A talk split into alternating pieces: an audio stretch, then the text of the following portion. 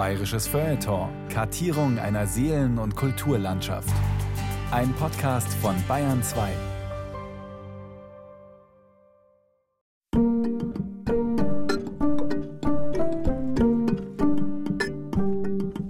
Sehr gerne bin ich als Vorsitzender des Rundfunkrates der Aufforderung des Herrn Intendanten gefolgt, Ihnen anlässlich des Das Studio Nürnberg des Bayerischen Rundfunks feiert zehnjähriges Bestehen. Am Rednerpult steht Max Zillibiller, der Vorsitzende des Rundfunkrates von 1955 bis 1965. Meine Damen und Herren, ich habe mich gefreut und von Herzen gefreut über den Aufbau in der Altstadt. Aber nicht über den Aufbau Ein älterer Herr, der freundliche Grußworte spricht. Kein Rebell in Turnschuhen. Doch der angesehene CSU-Politiker hat eine knallrote Revoluzzer-Vergangenheit, was kaum jemand weiß. Ob der schwarze Landtagsabgeordnete manchmal noch an die Zeit damals während der Münchner Räterepublik zurückdenkt? Ob sich Max Zillibiller hier und da an den Sommer 1920 erinnert, als er für seine Jugendsünden in Bayreuth mit Festungshaft büßte? Max Zillibiller. Ein roter Rebell wird schwarz. Eine Sendung von Justina Schreiber.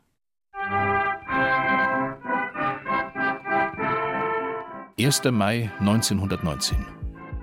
München steht am Rand des Bürgerkrieges, der die Räterepublik mit einem Massaker beenden wird. Zilli, wie ihn die Freunde nennen, ist gerade aus Jena zurückgekehrt. Beim Einmarsch nach München war ich bitter enttäuscht, nicht einmal auf eine Postierung der Roten Armee zu stoßen. Zillibiller kommt vom ersten Kongress sozialistischer Studentengruppen Deutschlands und Österreichs. Dort erhielt er viel Applaus, denn Zilli gehört zu der Gruppe revolutionärer Studenten, die am 7. April 1919 die Münchner Uni besetzt haben. Die Berichte der anderen Delegationen zeigten ihm, dass keine Gruppe nur annähernd so tüchtig war wie unsere Münchner. Und jetzt das. In den drei Wochen, die Zilli fort war, ist die Stimmung in München umgeschlagen. Er notiert in sein Tagebuch: Auf dem Odeonsplatz bewaffnen sich die Bourgeois. Die Spitzen der Regierungstruppen erscheinen, heiß umjubelt. Die Volksseele kocht. Gestern, am 30. April 1919, hat die räterepublikanische Militärpolizei zehn Geiseln erschossen, weil sie angeblich alle der rechtsradikalen Thule-Gesellschaft angehörten. Die Geiselerschießung war politisch so unklug wie nur möglich. Es war reinster Fanatismus und blinde Wut. Der skandalöse Geiselmord spielt den Revolutionsgegnern in die Hände. Brave Münchner, die sich bisher ruhig verhielten, beziehen plötzlich Position gegen die Roten. Ja, man winkt begeistert mit Tüchern, als endlich, endlich preußische Regierungstruppen einmarschieren. Die bayerische Volkswehr, die Weiße Garde, rückt ins Zentrum vor. Da krachen die ersten Schüsse. Der Bürgerkrieg beginnt. Die Befreier wissen nichts Besseres, als ihre Musikkapellen stolze alte Preußenmärsche dazu spielen zu lassen. Zilli erfährt auf der Straße, dass sich Kommunisten und Sozialisten mittlerweile zerstritten haben. Die Führung der Räterepublik ist uneins und dementsprechend geschwächt. Außerdem erfährt Zilli, er, Max Zillibiller, 22 Jahre jung, geboren in Aschau am Chiemsee als Sohn des Käsefabrikanten Gottfried Zillibiller, steht jetzt auf der Fahndungsliste der Polizei, weil er Mitglied des Revolutionären Hochschulrates ist oder besser gesagt war. Was soll er tun? Untertauchen, fliehen, sich stellen oder kämpfen? Es ist in diesen Tagen immer ein Pflichtenkonflikt in mir. Es widerstreiten sich die Pflichten als dankbarer Sohn und die Pflichten im Interesse der von mir verfochtenen Sache.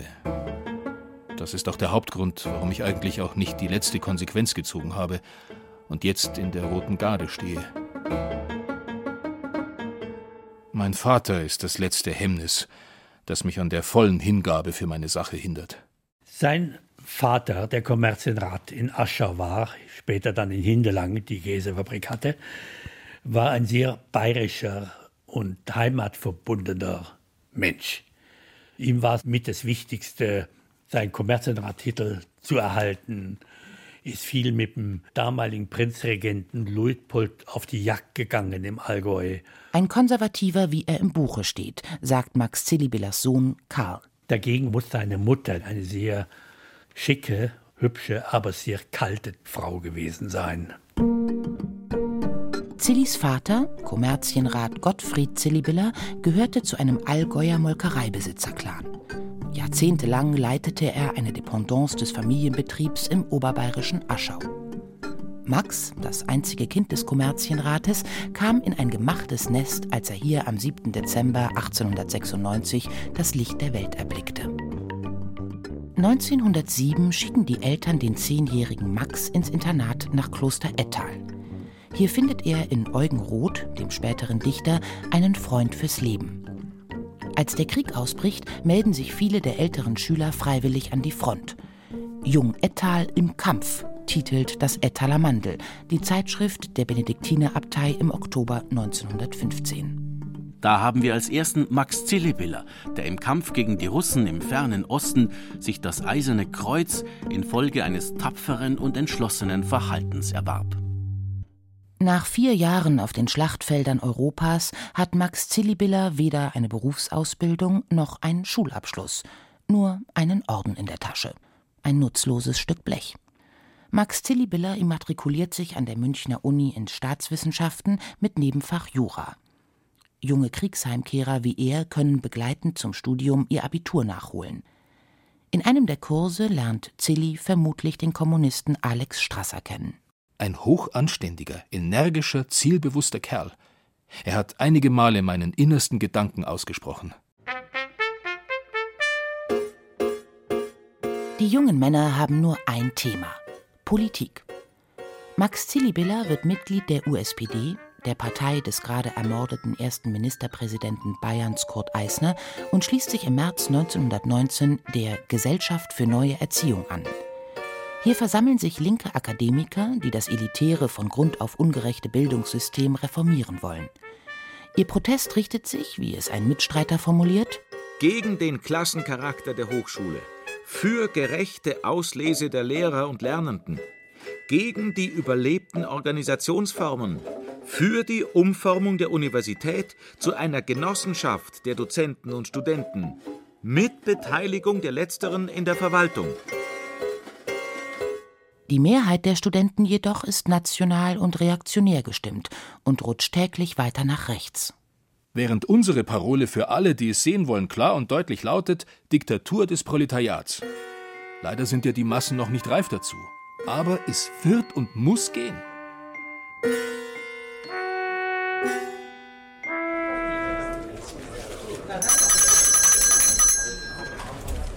Meine Damen und Herren, darf ich Sie bitten, Platz zu nehmen.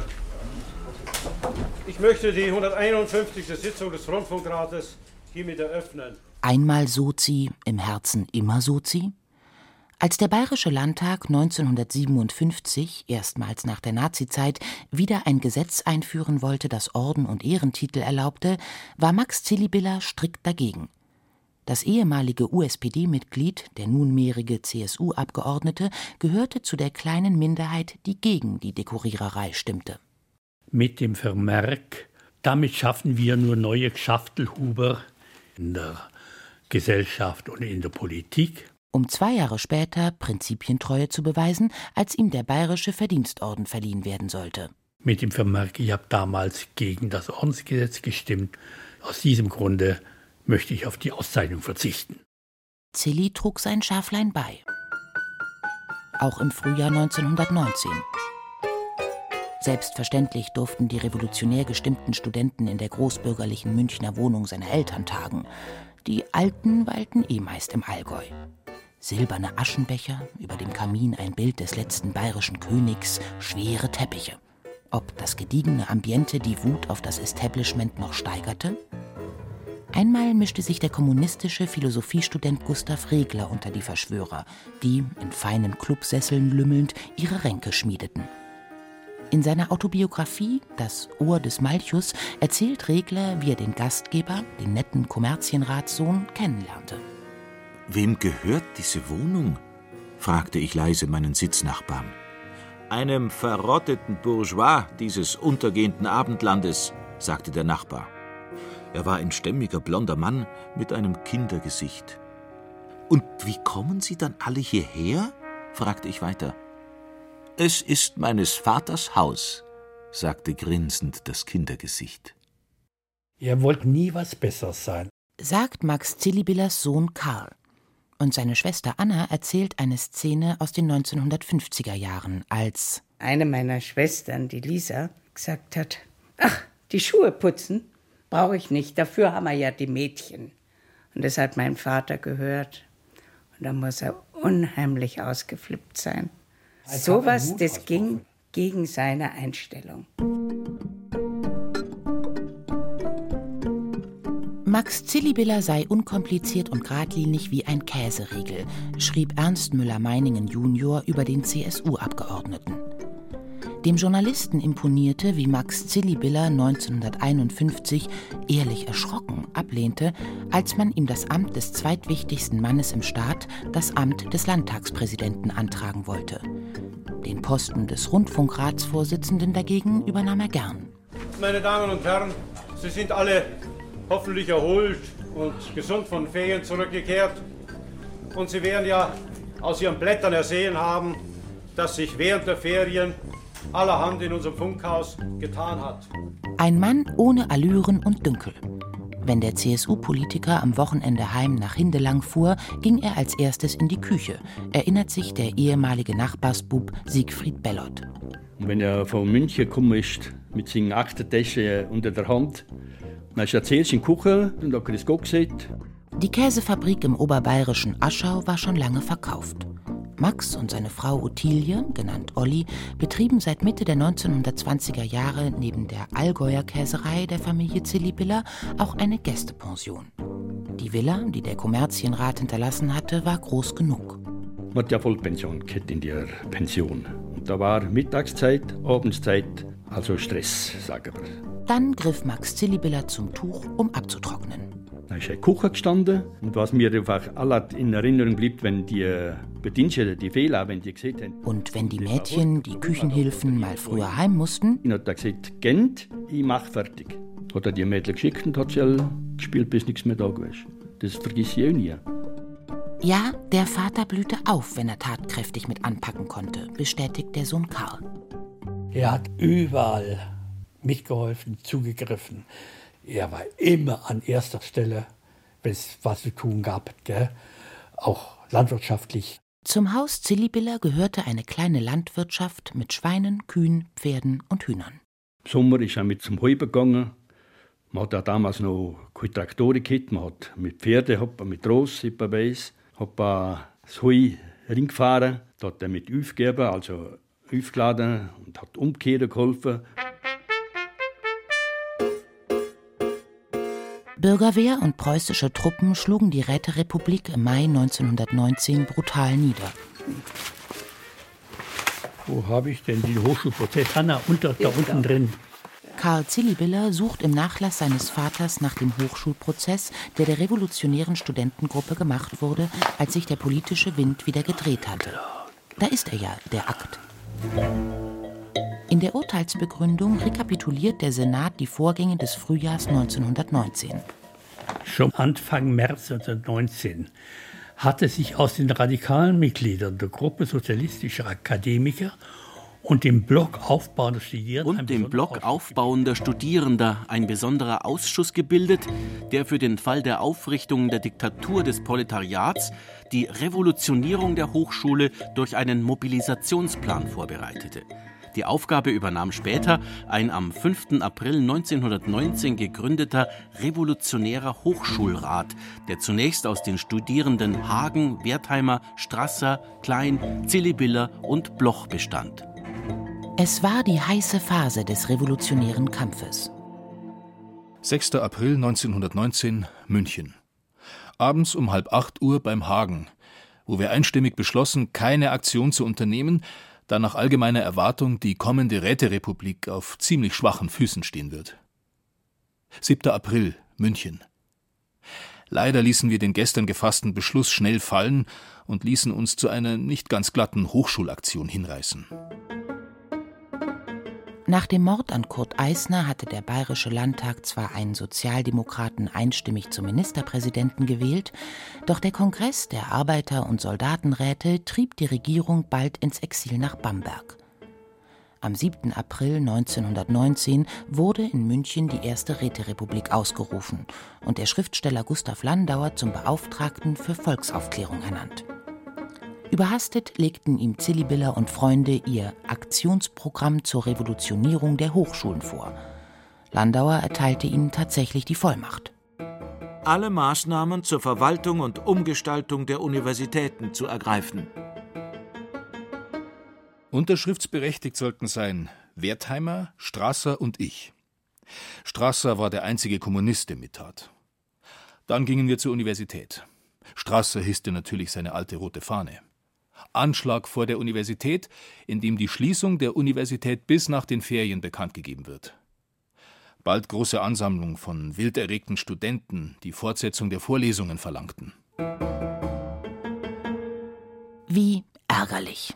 Die Masse der Professoren und Studenten wollte keine Volkshochschule mit Abendvorlesungen für Proletarier. Da konnte Alex Strasser am Rednerpult im Audimax noch so sehr agitieren. Genossen, Kameraden, ich begrüße euch hier, heute noch halbe Gäste, von morgen an als Eigentümer dieses Hauses, dieser ganzen Einrichtung. Auf drei Säulen stützt sich die Bourgeoisie, auf den Militarismus, auf den Bürokratismus und auf das Bildungsmonopol der Besitzenden. Heute zerschlagen wir die dritte Säule. Fünf Tage später, am Palmsonntag, putschten Gegenrevolutionäre. Ohne Erfolg. Trotzdem dankte der Zentralrat und mit ihm Gustav Landauer ab und ein 15-gliedriger kommunistischer Ausschuss übernahm die Macht.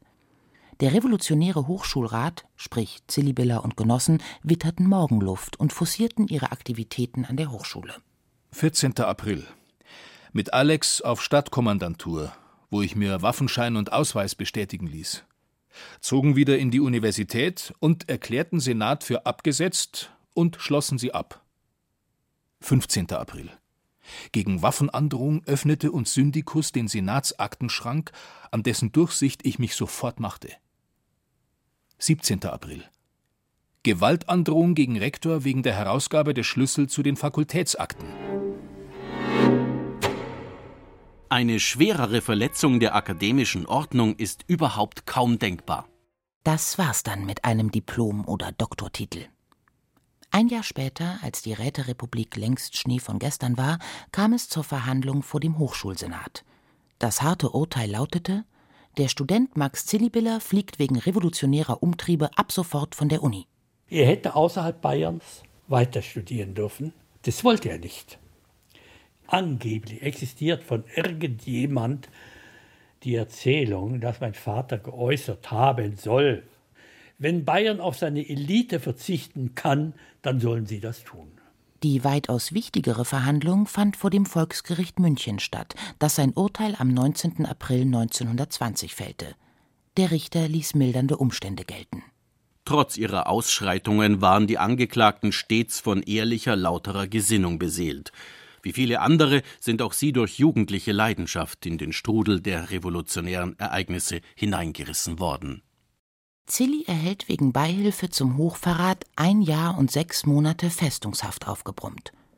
Am 26. Juni 1920 tritt er seine Strafe in Bayreuth an. Drei Monate später wird er vorzeitig auf Bewährung entlassen. Ist der Traum von einer besseren Gesellschaft jetzt ausgeträumt? Nichts da. Zilli versucht es einfach ein wenig kleiner, und zwar mit einer alternativen Lebens- und Arbeitsgemeinschaft, wie so viele jugendbewegte Künstler, Chaoten, Intellektuelle und Weltverbesserer zu jener Zeit.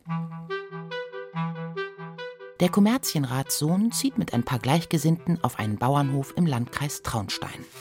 Den Hof hat 1920 wahrscheinlich sein Vater gekauft, weil er das Geld hatte, für ihn und den hat er versucht zu betreiben. Da lebte er mit mehreren Leuten zusammen. Hier ist die Kommune. Karl Zillibiller kramt ein Foto hervor. Das ist Ottilie, das ist er. Ottilie, genannt Olli, kam offenbar öfter zu Besuch. Zillis zukünftige Frau lebte in München und besuchte dort die Gymnastikschule einer angesagten Atemtherapeutin. Die anderen weiß ich nicht mehr, ich glaube ein gewisser Hagen, aber alle Leute aus seiner linkssozialistischen Zeit. Viel ist nicht überliefert. Schätzte der Vater die Freikörperkultur? Predigte er gar freie Liebe? Wohl kaum. Doch die Kinder wissen es nicht. Aber ein Brief ist erhalten, den Zilli im Dezember 1920 geschrieben hat. Meine liebe Olli, bei uns ist noch alles primitiv. Aber wenn man Arbeit hat, wird man anspruchslos. Karl, der Sohn, ist sich sicher. Sein Vater machte damals in Rachertsfelden im Landkreis Traunstein zwischen Misthaufen und Strohbett einen Gesinnungswandel durch. Da schreibt er zum Schluss: Olli, ich freue mich, dich mal wieder zu sehen. Wenn du da bist, können wir ja über alles andere quatschen. Soweit es mir noch möglich ist. Denn ich bin verschlossener geworden. Das ist für mich ein ganz bedeutender Hinweis, dass er gemerkt hat, das ist doch nicht meine Welt. Also komm, dein Zilli.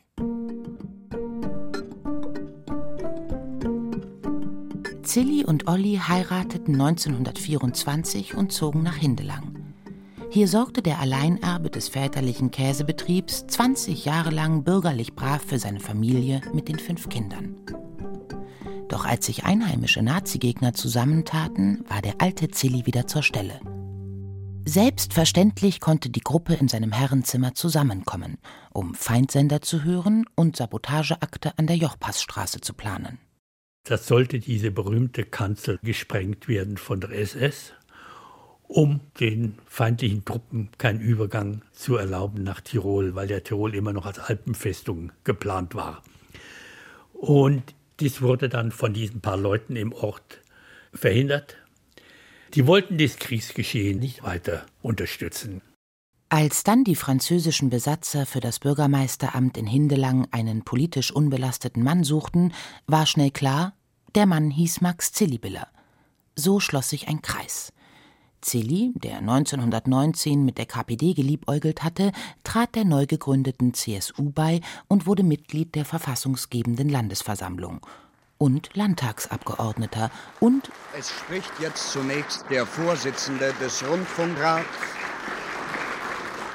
der Abgeordnete des Bayerischen Landtags Max Zillibiller.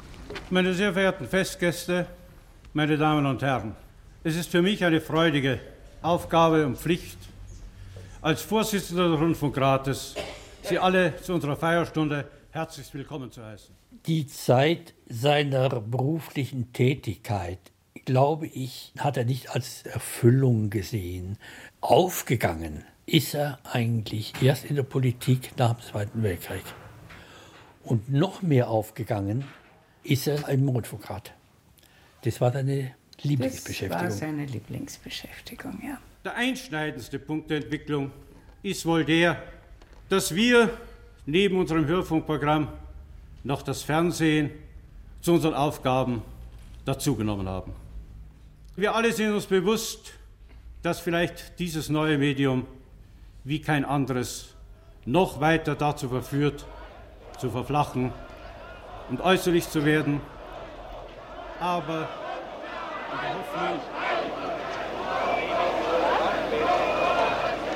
50 Jahre nach Zilli, Alex Hagen und Co. trat eine weitaus größere Studentenbewegung an, den Muff jetzt aber wirklich aus den Talaren zu schütteln. Max Zillibiller bekam von der Revolte kaum noch etwas mit.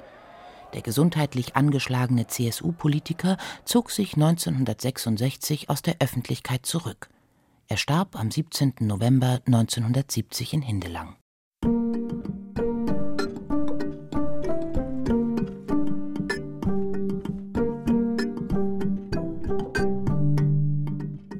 Max Zillibiller, ein roter Rebell, wird schwarz. In der Reihe Land und Leute hörten Sie eine Sendung von Justina Schreiber. Gesprochen haben Xenia Tilling, Christian Baumann, Johannes Hitzelberger und Michael Hafner. Ton und Technik Daniela Röder, Regie und Redaktion Carola Zinner. Eine Produktion des Bayerischen Rundfunks 2019.